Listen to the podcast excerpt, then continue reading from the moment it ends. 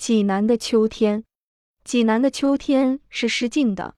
设若你的幻想中有个中古的老城，有睡着了的大城楼，有狭窄的古石路，有宽厚的石城墙，环城流着一道清溪，倒映着山影，岸上蹲着红袍绿裤的小妞。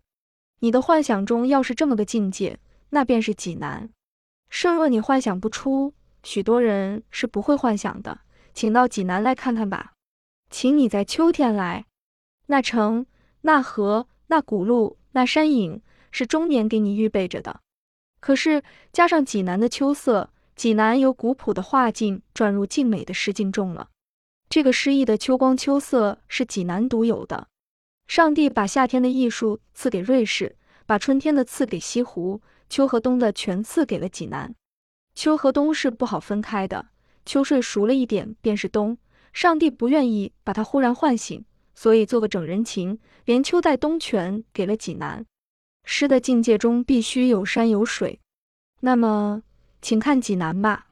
那颜色不同、方向不同、高矮不同的山，在秋色中便越发的不同了。以颜色说吧，山腰中的松树是青黑的，加上秋阳的斜射，那片青黑便多出些比灰色深、比黑色浅的颜色。把旁边的黄草盖成一层灰中透黄的阴影，山脚是镶着各色条子的，一层层的，有的黄，有的灰，有的绿，有的似乎是藕荷色儿。山顶上的色儿也随着太阳的转移而不同。山顶的颜色不同还不重要，山腰中的颜色不同才真叫人想做几句诗。山腰中的颜色是永远在那儿变动，特别是在秋天，那阳光能够忽然清凉一会儿。忽然又温暖一会儿，这个变动并不激烈，可是山上的颜色觉得出这个变化，而立刻随着变换。忽然黄色更真了一些，忽然又暗了一些，忽然像有层看不见的薄雾在那儿流动，忽然像有股细风替自然调和着彩色，轻轻地抹上一层各色俱全而全是淡美的色道。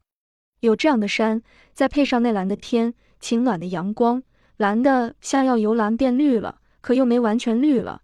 晴暖的要发燥了，可是有点凉风，正合适一样的温柔。这便是济南的秋。况且因为颜色的不同，那山的高低也更显然了，高的更高了些，低的更低了些。山的棱角曲线在晴空中更真了，更分明了，更收映了。看山顶上那个塔，再看水。以量说，以质说，以形式说，哪儿的水能比济南？有泉。到处是泉，有河有湖，这是由形式上分。不管是泉是河是湖，全是那么清，全是那么甜。哎呀，济南是自然的 sweetheart 恋人吧？大明湖夏日的莲花，成河的绿柳，自然是美好的了。可是看水是要看秋水的。济南有秋山，又有秋水，这个秋才算个秋，因为秋神是在济南住家的。先不用说别的，只说水中的绿藻吧。那份绿色，除了上帝心中的绿色，恐怕没有别的东西能比拟的。这种鲜绿全借着水的倾城显露出来，好像美人借着镜子鉴赏自己的美。是的，这些绿藻是自己享受那水的甜美呢，不是为谁看的。他们知道他们那点绿的心事，他们终年在那儿吻着水皮，做着绿色的香梦。淘气的鸭子用黄金的脚掌碰它们一两下，坏女的影儿吻他们的绿叶一两下，只有这个是他们的香甜的烦恼。羡慕死诗人呀！在秋天，水和蓝天一样的清凉，天上微微有些白云，水上微微有些波皱，天水之间全是清明温暖的空气，带着一点桂花的香味，山影也更真了。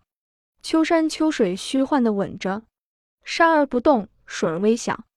那中古的老城，带着这片秋色秋声，是济南，是诗。